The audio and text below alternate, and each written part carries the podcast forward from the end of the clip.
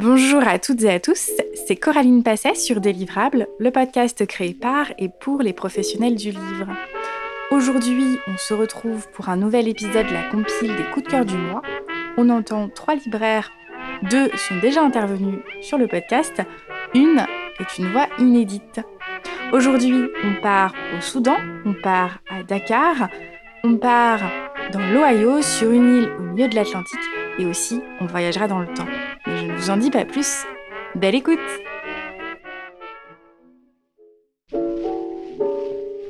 Anne Lebeau, libraire à la librairie de voyage La Géosphère à Montpellier, elle nous parle de trois livres de la rentrée littéraire qui l'ont particulièrement marquée. On part à Dakar, dans l'Ohio, puis sur une île au milieu de l'Atlantique. Alors moi j'avais aujourd'hui très envie de vous parler de Tibi la Blanche d'Adrienne Bels qui est paru aux éditions L'Iconoclaste. Il est auteur d'un premier succès vraiment littéraire qui avait été très très remarqué, un roman qui s'appelait Cinq dans tes yeux, qui nous plongeait vraiment dans le Marseille d'aujourd'hui. Alors aujourd'hui Adrien Bels il nous emmène de l'autre côté euh, des eaux et c'est à Dakar que se passe son nouveau roman. On est à la veille en fait à trois jours précisément des résultats du bac et on suit trois amis, Issa, Neurone et Tibili. Tibili, qu'on appelle aussi Tibi la Toubab, Tibi la Blanche. Pourquoi? Parce que c'est celle, on est sûr, qui va partir faire ses études en France. À trois jours des résultats du bac, chacun a, ses stratégies pour gérer son stress et l'impatience aussi, parce que contrairement à ce qu'on peut penser, ces résultats vont avoir un impact majeur sur leur vie d'adulte. Ce que j'ai vraiment aimé dans cette écriture, c'est la force des images qu'Adrien Bell s'emploie tout le temps. C'est une lecture qui est extrêmement vivace, vivante. Je vais vous parler également de L'été où tout a fondu de Tiffany McDaniel qui est paru aux éditions Gallmeister. Beaucoup de lecteurs ont adoré Betty et il se trouve qu'elle revient avec euh, cette nouvelle traduction qui se trouve en fait être un roman qu'elle avait écrit qui est antérieur à Betty. Moi personnellement, j'ai même préféré L'été où tout a fondu. J'ai trouvé que c'était un roman qui était encore plus abouti, avec encore une fois une grande fresque sociale et en même temps servi par une plume absolument incandescente. Enfin, c'est beau, c'est des images qui reviennent. Alors, c'est pas léger. On parle de racisme, on parle d'homophobie, on parle de la tristesse aussi d'une existence qui est cantonnée à un seul horizon. Euh, mais c'est absolument incandescent. J'ai très envie de vous parler d'un titre qui est très très cher à mon cœur une grande merveille, parce qu'on est sur quasiment 700 pages, d'un livre qui ne remplit pas toutes les conditions du euh, best-seller attendu d'une rentrée littéraire. Pourquoi? Parce que c'est un roman historique. Historique qui se passe dans un 18e imaginaire sur une île qui n'a pas existé, mais qui se situerait en pleine Atlantique entre le royaume des François et le royaume des Anglois. C'est une grande épopée maritime parce que tout du long dans cette saga, on est en prise avec les vagues, avec la brise, avec le vent, avec l'écume, avec les fonds et les bas-fonds, les fonds marins et les bas-fonds d'une société. Sur l'île 10, où nous embarque Dominique Scali dans son roman Édition La Peuplade, la moitié, un peu plus de la moitié de l'île est protégée des grandes marées qui tous les ans viennent inonder les rivages le reste du rivage va se retrouver euh, inondé. Comment on choisit les gens qui ont le droit de vivre à l'intérieur de cette cité fortifiée? Ben, C'est bien simple. L'île 10, la méritocratie 10, est construite sur un système politique et social assez qui semble euh, assez juste au départ, du moins euh, équitablement répartis, à savoir que chacun, à partir de ses 18 ans, euh, par le biais de ses prouesses, de ses faits d'armes, de sa grande valeur éthique, peut prétendre à être invité à résider au sein de la cité fortifiée. Évidemment, ce système va connaître ses limites et évidemment, nous, dans Les Marins ne savent pas nager, on va suivre le parcours d'une femme, tour à tour pirate et citadine, une femme à la destinée particulière qui va ébranler les fondements même de cette euh, drôle de démocratie. Cette femme, elle s'appelle Danae Poussin. Elle est orpheline, elle a été trouvée sur le rivage et elle, euh, au contre-exemple de la plupart de ses contemporains, des trois quarts de ses contemporains, bah, elle sait nager. Et ça va s'avérer être un sacré destin sur cette petite île. Alors ça paraît partir un peu dans tous les sens. C'est un roman avec une, rare euh, structure, je dirais, parce qu'on arrive au bout de 700 pages en comprenant vraiment là où a voulu nous emmener l'autrice. C'est extrêmement bien construit. Je ne parle pas de l'écriture qui est incroyable, pleine d'inventivité. Il y a des mots, des concepts qui n'existent pas, mais qui se comprennent dans la lecture. C'est fluide, c'est très beau, ça manque pas d'humour. C'est en même temps une grande saga avec beaucoup de suspense. On se demande vraiment quelle est la vie, quelle est la mort de cette Danae Poussin qui nous embarque avec elle. C'est vraiment un roman au sens le plus romanesque du terme, mériterait d'être mis entre toutes les mains parce que c'est génial. Il n'y a pas d'autre mot, c'est absolument génial. Nathalie Sprung, libraire à la librairie Vice Versa à Jérusalem, elle parle de trois coups de cœur. Elle nous propose deux voyages dans le temps et un voyage intérieur. Alors j'ai choisi trois livres de cette rentrée littéraire. Une brève libération de Félicité Herzog, publiée aux éditions du Stock. Alors j'ai un peu envie de dire que de nos jours, en littérature, les histoires de famille font recette. Mais force est de constater que nombre d'entre elles sont plutôt insipides. Enfin moi, c'est mon avis de libraire.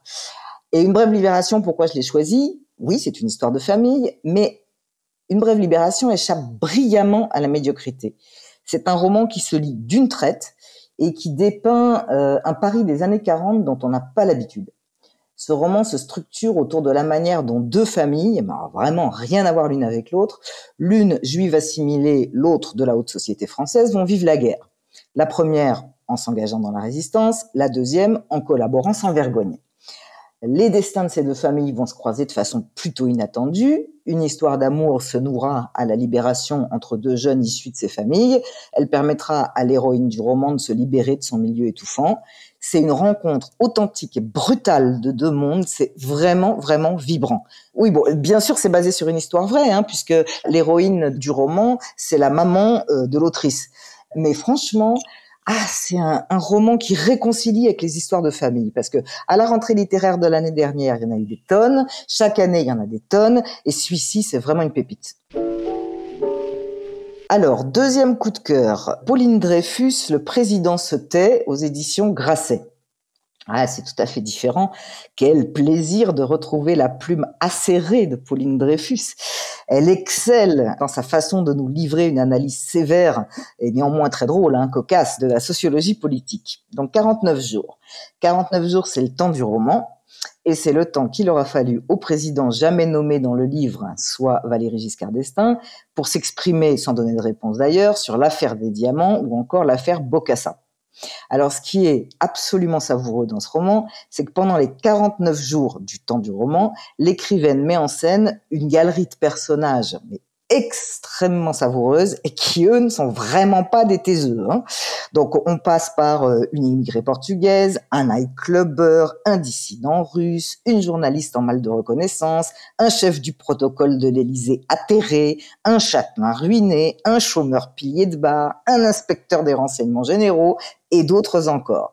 Alors non seulement c'est une fresque haute en couleur, mais elle euh, nous fait rentrer dans ce qui va devenir à l'issue euh, de cette histoire-là et qui est encore aujourd'hui la société du bavardage. C'est un vrai, vrai, vrai régal. J'en recommande vraiment euh, tout à fait euh, la lecture.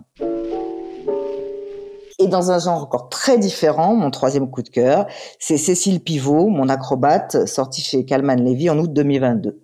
Alors Cécile Pivot est une écrivaine d'une discrétion rare, elle est la fille de son père, hein, ça on l'aura compris. C'est une écrivaine d'une délicatesse, d'une sensibilité, d'une empathie que j'adore. Son précédent bouquin, Les Lettres d'Esther, en 2020, j'avais adoré. Il faut savoir que c'est une personne qui intervient énormément en milieu scolaire, lycée, etc., pour sensibiliser les jeunes bah, à la littérature, mais aussi euh, à des manières de fonctionner ensemble, à des manières d'être solidaires, à des manières de construire des choses ensemble. C'est une petite personne très discrète et extrêmement douée. Donc de quoi s'agit-il dans mon acrobate? Isia et Étienne forment un couple uni.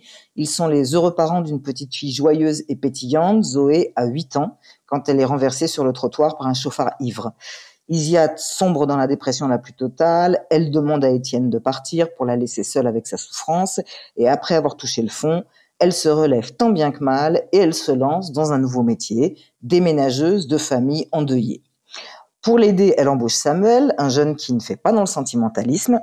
Et je ne dévoile rien, je ne spoil pas. Mon acrobate un sublime roman sur le deuil et la plume de Cécile Pivot est unique, sensible, poétique. Alors c'est une histoire d'amour bouleversante, non pas entre euh, Isia et Samuel, c'est une histoire d'amour bouleversante, j'en dirai pas plus.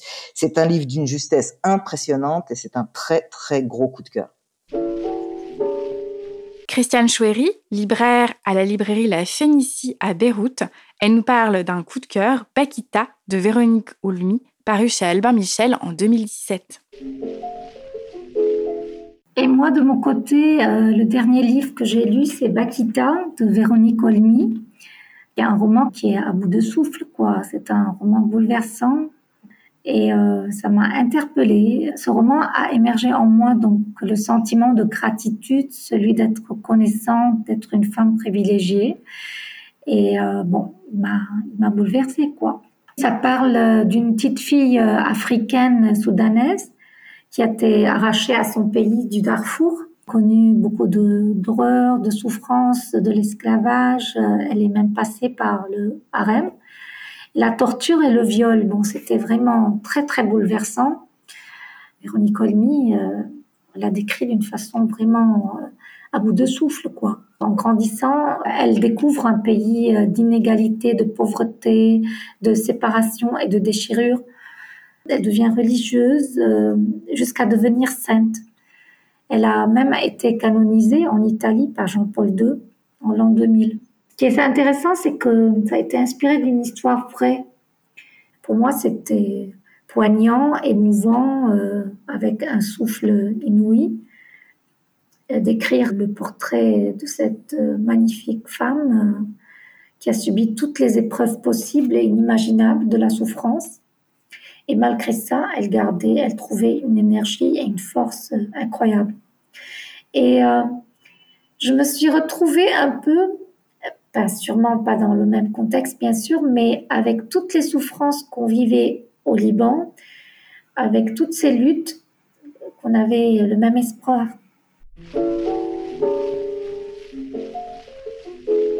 Cet épisode touche à sa fin. J'espère qu'il vous a plu.